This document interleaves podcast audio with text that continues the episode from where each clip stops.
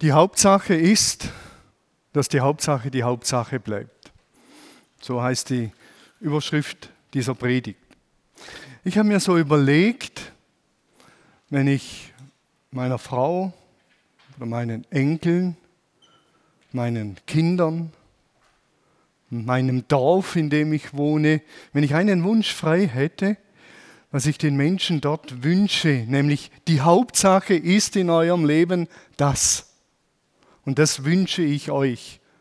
Das wünsche ich jedem, letztendlich jedem Menschen. Aber umso enger es wird, der eigenen Frau, den eigenen Kindern, den Enkeln, umso konkreter wird es. Was, was würde ich sagen? Was ist die Hauptsache in eurem Leben? Und das ist das, was ich euch wünsche, dass euch das begleitet.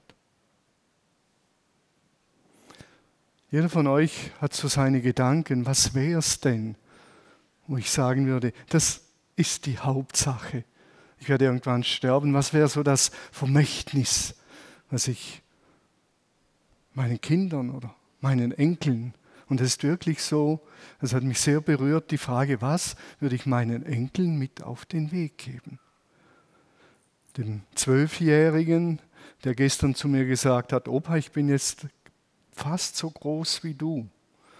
Und ich habe ihm gesagt, Größe und Länge sind zweierlei und versucht das zu erklären, was die Größe des Menschen ist und seine Länge. Nicht, dass er verwechselt und meint, weil er so, groß, so lang ist wie ich, ist er schon so groß wie ich. Was ist die Hauptsache?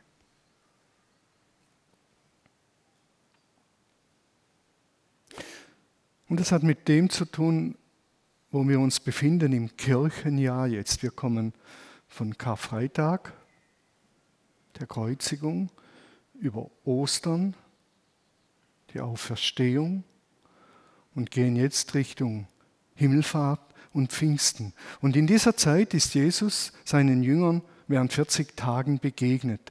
Und was macht man in solchen 40 Tagen? Da spricht man noch einmal über die Hauptsache und sagt, Jungs, das ist das Wichtigste. Das ist das Allerwichtigste. Das Bitte schärft euch das ein. Ich lese ein paar Zeilen aus der Apostelgeschichte 1, wo es genau darum geht. Lieber Theophilus, schreibt Lukas hier, Lukas ist auch der Schreiber des Evangeliums, kannst die Folie noch ausblenden, ich blende sie ein, danke. Lieber Theophilus, also Theos und Philia heißt lieber Gott lieb würde man im Schwäbischen sagen, lieber Gottlieb, so heißt er, Theophilus. War vielleicht ein konkreter Mensch oder einfach an alle Menschen, die Gott lieben. Lieber Theophilus, im ersten Band, eben im Evangelium dieses Werkes, habe ich all das niedergeschrieben, was Jesus zu, den, zu dem Tag getan und gelehrt hat, an dem er vor den Augen seiner Jünger in den Himmel aufgenommen wurde. Bis zuletzt hat er seinen Aposteln, die er selbst ausgewählt hatte, durch den Heiligen Geist gezeigt, was ihr Auftrag sein würde. 40 Tage lang hat er sich ihnen nach seiner Auferstehung bei den verschiedensten Gelegenheiten eindeutig zu erkennen gegeben. Und dann kommt es und immer wieder sprach er mit ihnen über das Reich Gottes. Das scheint für Jesus die zentrale Botschaft gewesen zu sein. Das Reich Gottes. Basilea, tu teu, die Königsherrschaft des Gottes. Das war sein Kernanliegen an die Apostel. Über das Reich Gottes zu lehren. Das war's, wo er gesagt hat, Leute, das ist die Hauptsache, das Reich Gottes. Damit sollt ihr euch beschäftigen. Und das sollt ihr leben, das Reich Gottes. Das ist die Hauptsache. Und die Apostel haben das dann ja auch weiter gelebt. Apostelgeschichte ist die Überschrift und Apostelgeschichte äh, auf Griechisch ist die Überschrift Praxeis Apostolon. Und ihr merkt schon, Praxeis, da steckt das Wort Praxis drin. Die Praxis der Gesandten von Jesus gesandt, die Praxis. Wie haben sie das umgesetzt? Nicht eine Geschichte, sondern eine Praxis. Man könnte auch sagen, die Taten des auferstandenen Herrn durch die Apostel. Durch die Apostel und durch uns wirkt Gott weiter in dieser Welt. Baut das Reich Gottes. Während 40 Tagen, während 40 Tagen sahen sie ihn immer wieder und er hat sie über das Reich Gottes gelehrt und er sprach zu ihnen über das Reich Gottes. Jesus ist ja gekommen in diese Welt, damit sich Gottes liebende Herrschaft in dieser Welt ausbreitet. Das war sein Kernanliegen. Gottes liebende Herrschaft soll sich in dieser Welt ausbreiten. Dafür hat er gelebt. Dafür hat er Zeichen gesetzt. Dafür hat er Kranke geheilt. Dafür hat er Dämonen befreit, äh, Menschen von Dämonen befreit. Das war sein Kernanliegen, dass sich die liebende Herrschaft Gottes ausbreitet. Dafür ist er gestorben, dass wir erlöst werden von unseren Sünden. Dafür ist er auferstanden, damit alles bestätigt wird. Dazu ist er aufgefahren in den Himmel und sitzt zur Rechten Gottes, damit die liebende Herrschaft Gottes sich auf dieser Welt ausbreitet. Und dazu wird er wiederkommen, damit die liebende Herrschaft Gottes, die den Anfang genommen hat, vollendet wird. Das ist, wofür er gelebt hat, wofür er gestorben ist, wofür er auferstanden ist, wozu er wiederkommen wird.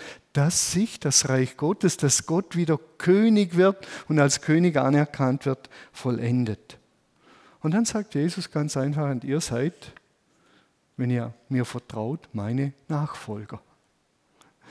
Also kann man ohne weiteres den Schulterschluss ziehen und sagen, wenn für Jesus das Wichtigste war, das Reich Gottes, in dem Sinn, dass Gottes liebende Herrschaft sich ausbreitet und durchsetzt, sollte das unser Kernanliegen sein.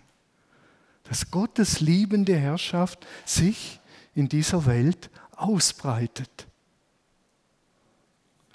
Und deshalb hat er ganz einfach im Matthäusevangelium zu seinen Jüngern gesagt, setzt euch, setzt euch zuerst für Gottes Reich ein und dafür, dass sein Wille geschieht.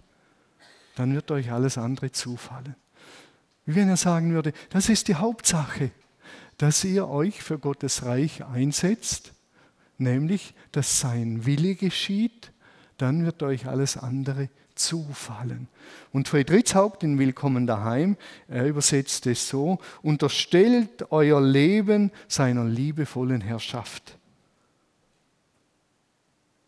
Unterstellt euer Leben seiner liebevollen Herrschaft.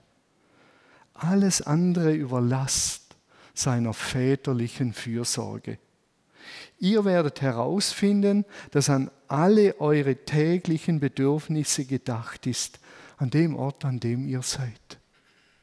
Aber der Hauptfokus, wenn ich beim Daniel jetzt bin, bei seiner Einführungsgeschichte, würde ich sagen, der Hauptfokus wäre, Vater, was willst du jetzt, dass ich tun soll? Soll ich anrufen? Soll ich meine Frau kümmern, meine Kinder? Was wäre von dir aus dran? Das wäre das Entscheidende. Viele Christen machen so eine Hierarchie. Zuerst komme ich, dann kommt meine Frau, dann kommen meine Kinder, dann kommt mein Beruf, dann kommt der Hund und dann kommt die Katze. Und dann die Gemeinde. Bei manchen kommt die Gemeinde vor dem Hund, bei manchen zwischen Hund und Katze. Das ist alles nicht die Frage, sondern manchmal kommt der Hund vor der Katze und manchmal die Katze vor dem Hund und manchmal die Gemeinde vor der Ehefrau und manchmal die Ehefrau vor der Gemeinde und manchmal die Kinder vor der Gemeinde und manchmal die Gemeinde vor den Kindern. Gott hat keine Regeln, so erstens, zweitens, drittens, sondern das ist ganz unterschiedlich. Ich habe dieser Tage einen Anruf bekommen von, einem, von einer Frau, Gemeindemitglied, die im Krankenhaus ist. Ja, da kann ich doch nicht sagen, stopp, zuerst meine Frau und dann meine Kinder und dann meine Enkel und dann kommst du dran. Nächsten Donnerstag zwischen 17 und 19 Uhr habe ich ein Zeitfenster, um dich im Krankenhaus zu besuchen. Hallo, es geht doch nicht. Da muss ich sagen, Herr, was ist jetzt dran? Was ist jetzt dran? Was ist jetzt in dem Moment dran? Unterstellt euch seiner liebevollen Herrschaft. Alles andere überlasst seiner väterlichen Sorge. Ihr werdet herausfinden, dass an alle eure täglichen Bedürfnisse gedacht ist, an dem Ort, an dem ihr seid. Das soll euer Hauptanliegen sein, eure Hauptsache. Und das Reich Gottes hat sozusagen eine Verfassung. Da gibt es ein paar Richtlinien. Und die Verfassung vom Reich Gottes ist in groben Zügen die ganz berühmte Berglehre. Die Bergpredigt ist die Verfassung vom Reich Gottes. Und in der Bergpredigt geht es nicht darum, dass wir die Ordnungen Gottes einhalten, um des Einhaltens willen, um Gott eine Freude zu machen oder eine religiöse Übung, sondern es geht letztendlich darum, dass das der Weg ist, wieder wahre Menschen zu werden. Markus, wenn du ein wahrer Mensch werden willst, wie von Gott gedacht, dann unterstell dich seiner liebevollen Herrschaft, indem du der Bergpredigt entlang lebst. Und dann machst du dich auf den Weg, ein wahrer Mensch zu werden, so wie Menschsein gedacht ist. Nicht, dass wir es schon ergriffen hätten, sagt Paulus, aber wir machen uns auf den Weg und werden wahre Menschen. Dazu ist Jesus gekommen, dass wir wieder wahre Menschen werden können, indem wir uns seiner liebevollen Herrschaft unterstellen. Faszinierend, wahre Menschen werden. Es gibt so eine Geschichte von einem kleinen Jungen, der heißt Tim. Und der kleine Tim, der war ein ganz quirliger Kerl, neun Jahre alt, immer in Action, immer musste was gehen, immer in Bewegung, immer da einen Nagel reinhauen, dort einen rausreißen, dort eine Blume abreißen, dort eine Blume pflanzen. Der war immer in Bewegung. Der Papa sitzt abends um 20 Uhr in seinem Wohnzimmer und will die Zeitung lesen. Und der Tim, der macht und grustelt und immer Bewegung. Und irgendwie geht fast der Gaul mit ihm durch. Er zieht so ein großes Buch über die Welt aus dem Regal, reißt eine Seite raus und reißt die in 50 Fetzen darauf ist eine Weltkugel. Und der kleine Tim kennt die Weltkugel nicht. Und dann sagt der Papa zu ihm, du puzzelst gerne, setz dieses Puzzle wieder zusammen. Und er denkt, jetzt habe ich Ruhe. Und er sagt, Tim, du kriegst noch fünf Euro, wenn du das machst. Und er denkt, der Tim, der kennt die Weltkugel nicht. Es wird schwierig für den. Was passt wohin? Und nach sieben Minuten kommt der Tim, die Weltkugel ist fertig und er legt sie dem Papa hin und der Papa sagt, ja, sag mal, wie hast du denn das geschafft? Und dann dreht er das Bild um und hinten ist ein Mensch drauf. Und dann hat er diesen Mensch zusammengeflickt und dann sagt er, dreht es um und dann sagt er zum Papa, weißt du Papa, wenn es mit dem Menschen stimmt, dann stimmt es mit der Welt. Und der Papa kommt nicht mehr aus dem Staunen raus und er sagt immer wieder diesen Satz, stimmt's mit dem Menschen, stimmt's mit der Welt.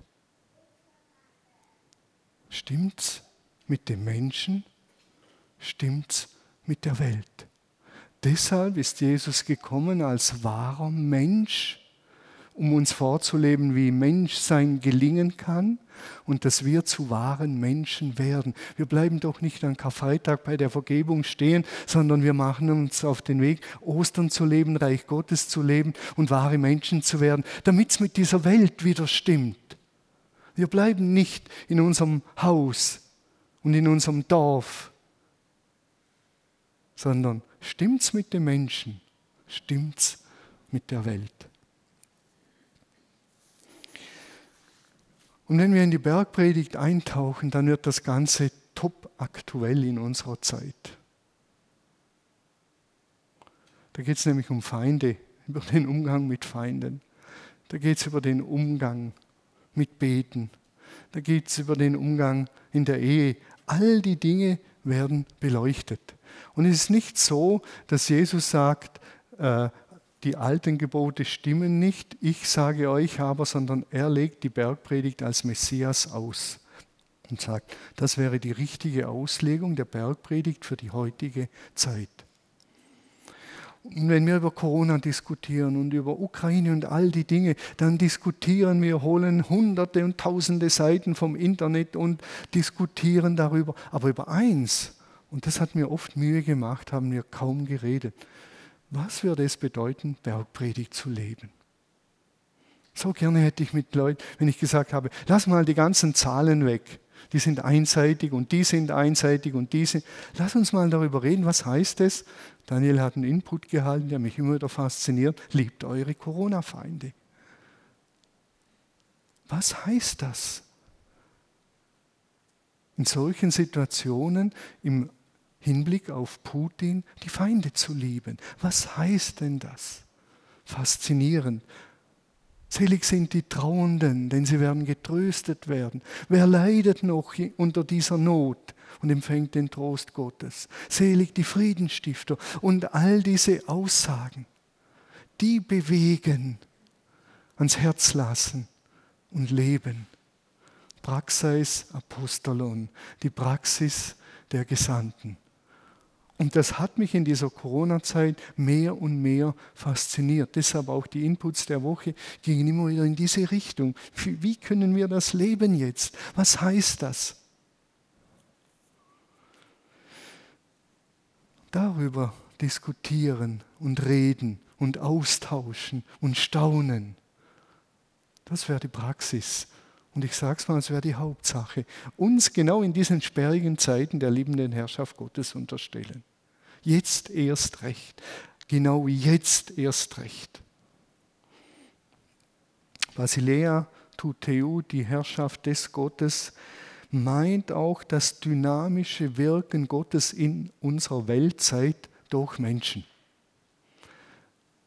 Gott wird durch Jesus wieder König und sein Reich des Friedens pflanzt sich fort durch das dynamische Wirken durch die Gläubigen durch Menschen, die sich seiner liebenden Herrschaft bewusst unterstellen.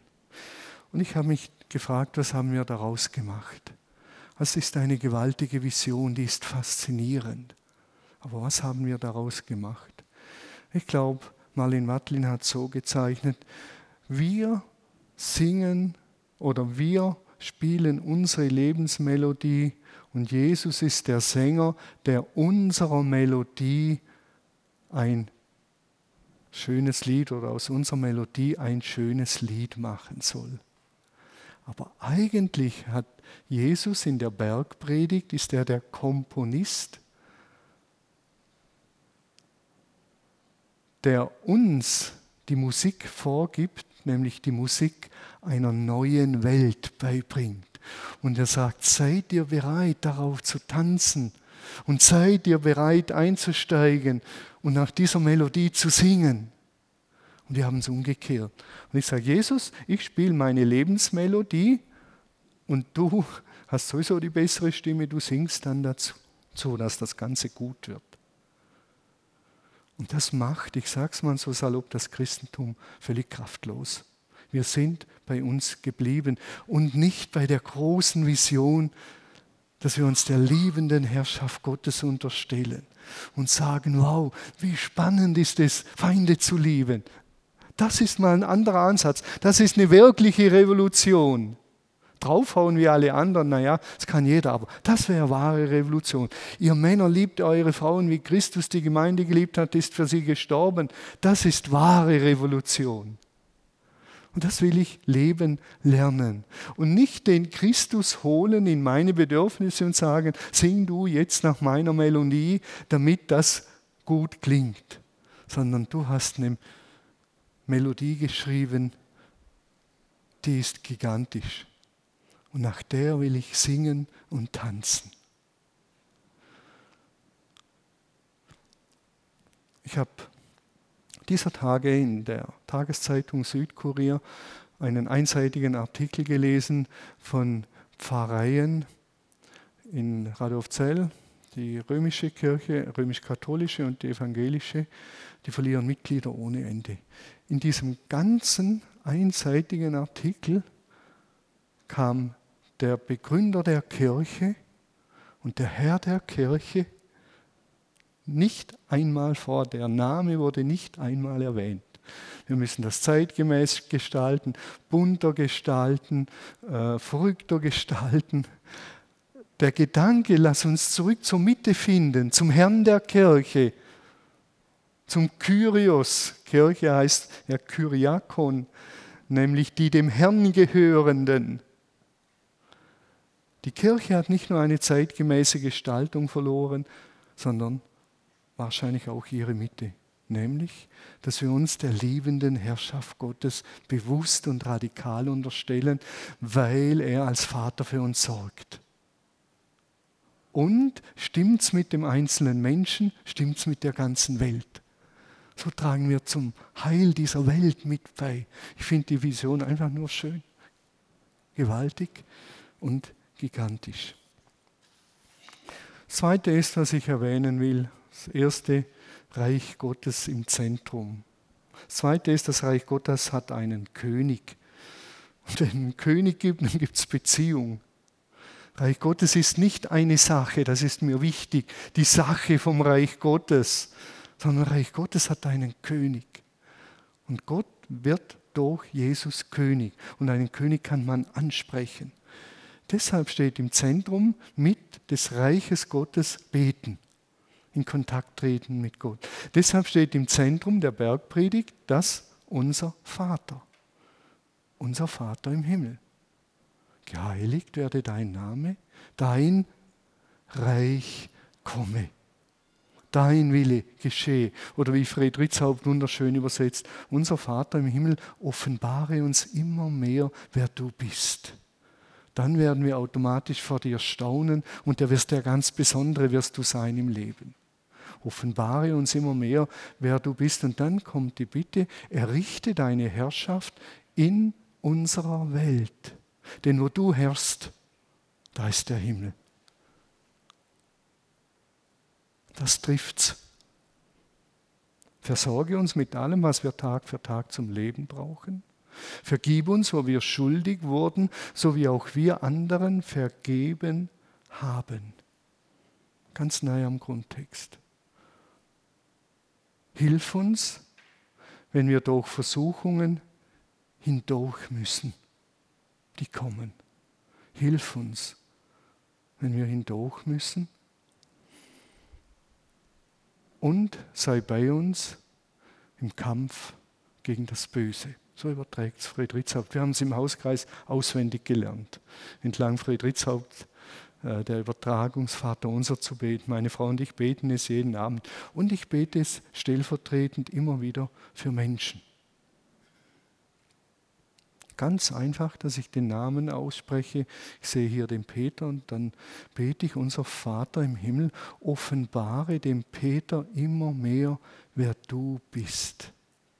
Errichte deine Herrschaft in seinem Leben und durch sein Leben, denn wo du herrschst, da ist der Himmel. Versorge ihn mit allem, was er Tag für Tag zum Leben braucht.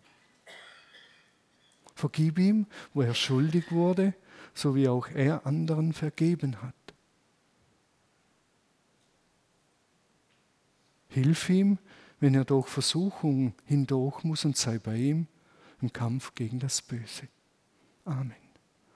Wenn ich für manche Menschen bete, bete ich dieses Gebet und ich denke, hallo Peter, braucht es noch mehr?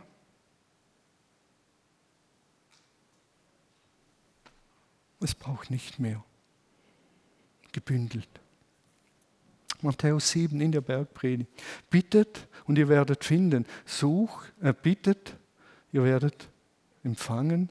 Sucht, ihr werdet finden. Klopft an, es wird euch aufgetan. Redet mit mir, sagt Gott. Redet mit mir. Seid in Kontakt mit mir. Ich bin kein Automat, wo man was reinwirft und unten kommt der Kaffee raus, wenn man Glück hat. Redet mit mir.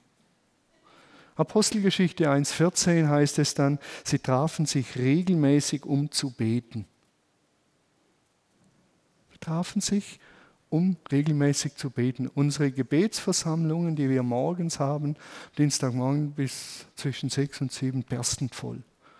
Abendgebete, kaum mehr Platz hier drin. Jeder würde sagen, beten ist wichtig, beten ist wichtig. Aber wer tut's? Und wir brauchen Anleitung zum Beten. Diese Anleitung zum Beten finde ich wichtig. Und ich bin auf dem Weg, beten zu lernen, nach wie vor. Ich habe es noch nicht ergriffen. Ich habe eine charismatische Hochphase gehabt. Da habe ich Gott gesagt, was er alles tun wird und was ich für einen Glauben habe und so weiter und so weiter. Ich habe ihn nicht besonders beeindruckt auf diese Art und Weise. Das ist so. Das habe ich später irgendwann gemerkt. Und jetzt diese Gebete, diese, dieses Vater unser, unser Vater im Himmel offenbare dem Peter immer mehr, wer er ist. Es tut so gut zu sagen, Vater, das genügt, wenn ich so für Peter bete, das genügt, das beinhaltet alles. Und wenn jemand zu mir kommt, sagt, bet für mich, dann mache ich das so. Manchmal, wenn wir einander segnen, im Segnungsteam, bete ich das für jemand. Oder ich spreche ihm den Segen zu, ganz, ganz einfach. Gestern hatte ich eine super Begegnung. Äh, eine Frau kam zu mir, Christa heißt sie, wirklich Christa. Sie hat gesagt, ich darf das sagen. Sie will es nicht selber erzählen, ist schade, aber sie hat gesagt, erzähl es. Vor zwei oder drei Wochen hatten wir Segnungsdienst und dann kam die Christa und hat gesagt, ich habe äh, Corona gehabt und ich habe immer wieder, mehrmals täglich solche stechenden Schmerzen hier drin im Kopf. Kopfschmerzen, die schießen mir rein und mir zerreißt fast den Schädel. Betet für mich. Wir haben schlicht und einfach für sie gebetet und gestern kommt sie nach zwei oder drei Wochen und sagt, Thomas, stell dir vor, die Schmerzen sind weg. Ich habe nie mehr diese stechenden Kopfschmerzen gehabt. Nie mehr.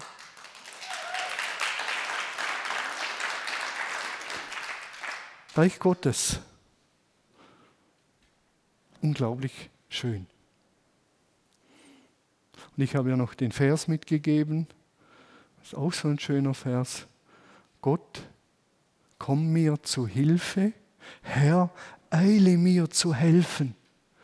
Denn in solchen Situationen können wir nicht mehr beten, da brauchen wir ein vorgefertigtes Gebet. Ich habe gesagt, wenn die, die Schmerzen dir in den Kopf schießen, dann sag Gott, komm mir zur Hilfe, Herr, eile mir zu helfen. Und sie hat zu mir gesagt, ich habe es nicht gebraucht, dieses Gebet, denn ich bin geheilt. Unglaublich schön. Nächster Aspekt, den ich für wichtig halte, das eine war Beten, das andere ist Reich Gottes im Zentrum. Und der vierte Aspekt, den ich benennen will, ganz kurz, ist sich nicht ablenken lassen. Sich nicht ablenken lassen. Sie haben sich regelmäßig zum Gebet getroffen und sich nicht ablenken lassen das ist das, was uns immer wieder passiert, dass wir uns von der Hauptsache ablenken lassen. Und, Lukas schreibt hier, dass die Jünger Jesus gefragt haben, Herr, ist jetzt die Zeit gekommen, in der du Israel wieder zu einem freien und mächtigen Reich machst? Ist jetzt die Zeit gekommen, wo du alles vollenden wirst? Jetzt? Wann? Jetzt? Sag uns den Zeitpunkt. Und darauf antwortete Jesus, die Zeit dafür hat allein Gott der Vater in seiner Macht bestimmt. Euch steht es nicht dazu, nicht zu, das zu wissen. Das sind in so Krisenzeiten immer wieder die Fragen. Spekulationen tauchen, tauchen auf. Jetzt kommt Jesus wieder. Habt ihr das Zeichen gesehen? Das, Thomas, darüber musst du predigen. Thomas, unbedingt aufrufen, es kommt eine große Hungersnot. Jetzt kommt das Zeichen. Und Jesus sagt, Thomas, bleib entspannt. Wenn du hörst von Krieg und Kriegsgeschrei und Elend und Hungersnöten, dann erschreck nicht. Das ist leider so. Die Welt ist so, wie sie ist, weil der Mensch so ist, wie er ist. Das ist leider, leider so. Aber erschreck nicht.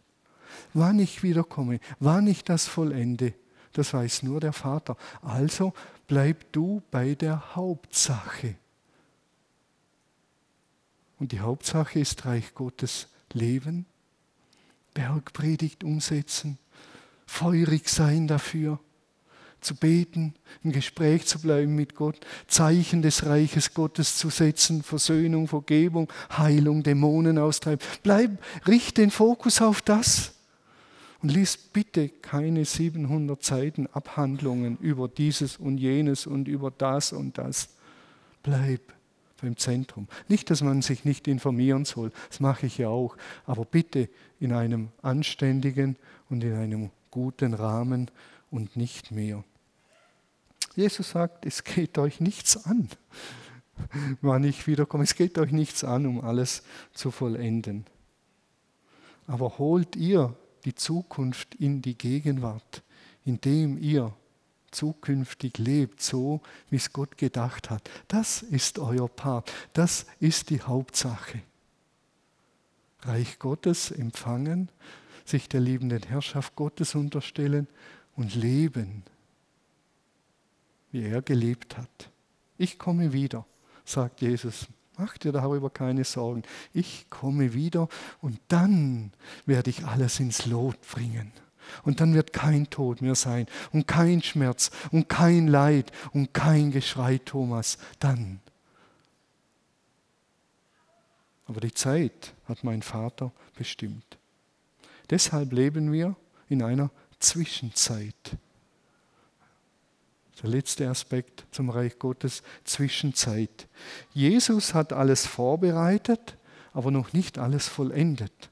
Es ist alles vorbereitet, es ist alles möglich. Wir können wahre Menschen werden, uns auf den Weg machen, aber es ist noch nicht vollendet. Vollendet ist es, wenn er wiederkommt. Dann ist es vollendet. Nachdem er das gesagt hatte, wurde er vor ihren Augen in den Himmel emporgehoben. Eine Wolke enthüllte, verhüllte ihn und sie sahen ihn nicht mehr. Die Wolke ist nichts anderes als Gott selber. Im Alten Testament kommt ja Gott immer wieder verhüllt in einer Wolke, in der Wolkensäule führt er das Volk. Dort ist Gott zu Hause. Und Gott nimmt ihn auf. Nicht in eine fremde Welt, in den Himmel, der weit weg ist, sondern in eine andere Sphäre. Jesus ist hier. Ich bin bei euch alle Tage bis zum Ende dieses Zeitalters.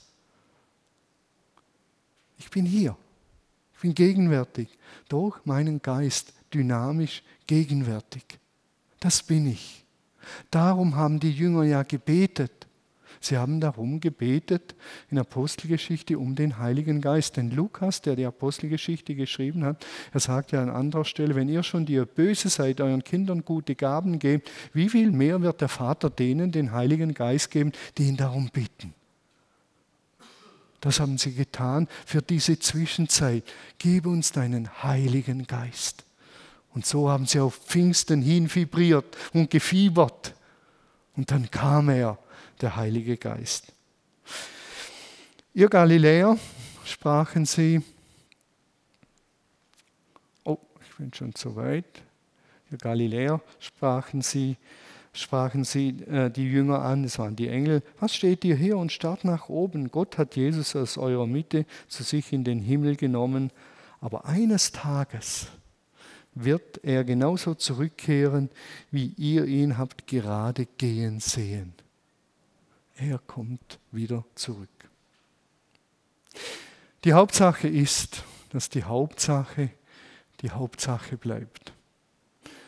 Wenn man mich jetzt fragen würde, wie beantwortest du die Frage, die du eingangs gestellt hast, was ist die Hauptsache für deine Frau, für deine Kinder, die ich sehr liebe? Für unsere Enkel, die ich liebe, für die Gemeinde, letztendlich für die ganze Welt, dann würde ich sagen, die Hauptsache ist, dass sich meine Frau, meine Kinder, meine Enkel, die Menschen in unserem Dorf der liebenden Herrschaft Gottes unterstellen. Das ist die Hauptsache. Und alles andere wird uns der Vater im Himmel schenken. Vertraut ihm. Das ist die Hauptsache. Wir vertrauen ihm, deshalb unterstellen wir uns ganz seiner liebenden Herrschaft. Denn stimmt's mit dem Menschen? Stimmt's mit der Welt? Und die Kirche, ist die letzte Folie, die ihr seht, die Kirche hat einen speziellen Auftrag, nämlich Reich Gottes zu verkörpern. So kann man Bergpredigt untereinander leben. Und so wird man zugerüstet, um die Bergpredigt in der Welt zu leben. Zeichenhaft, so ist Gott. Kirche Lindenwiese, schon wieder weg. Kirche Lindenwiese, das sind wir. Kirche Lindenwiese, das sind wir. Menschen aus der Region, bodenständig vom Himmel inspiriert, gemeinsam üben wir Gottes Liebe in der Kirche ein und leben sie im Alltag. Die Welt ist so, wie sie ist und darf so sein. Sie darf sogar gottlos sein, damit wir auch den Unterschied machen können und als Kirche hineinwirken. Aber die Vision muss sein, dass die Vision, die wird sich wahrscheinlich nicht erfüllen, ist für mein Dorf, dass sich jeder der liebenden Herrschaft Gottes unterstellt. Aus Überzeugung. Das wäre die Hauptsache. Das würde ich und wünsche ich jedem. Und ich wünsche, dass Gott mich dazu gebraucht, dass Menschen Lust bekommen, sich der liebenden Herrschaft Gottes zu unterstellen. Denn stimmt's mit den Menschen in Eirach, dann stimmt's mit ganz Eirach. So einfach ist das. Der Herr segne euch ganz reich und gebe euch Mut, an der Hauptsache dran zu bleiben. Alles andere schenkt er euch. Trachtet zuerst nach dem Reich Gottes, seiner Gerechtigkeit oder setzt alles daran, euch seiner liebenden Herrschaft zu unterstellen. Alles andere überlasst der treuen Fürsorge des Vaters. Amen.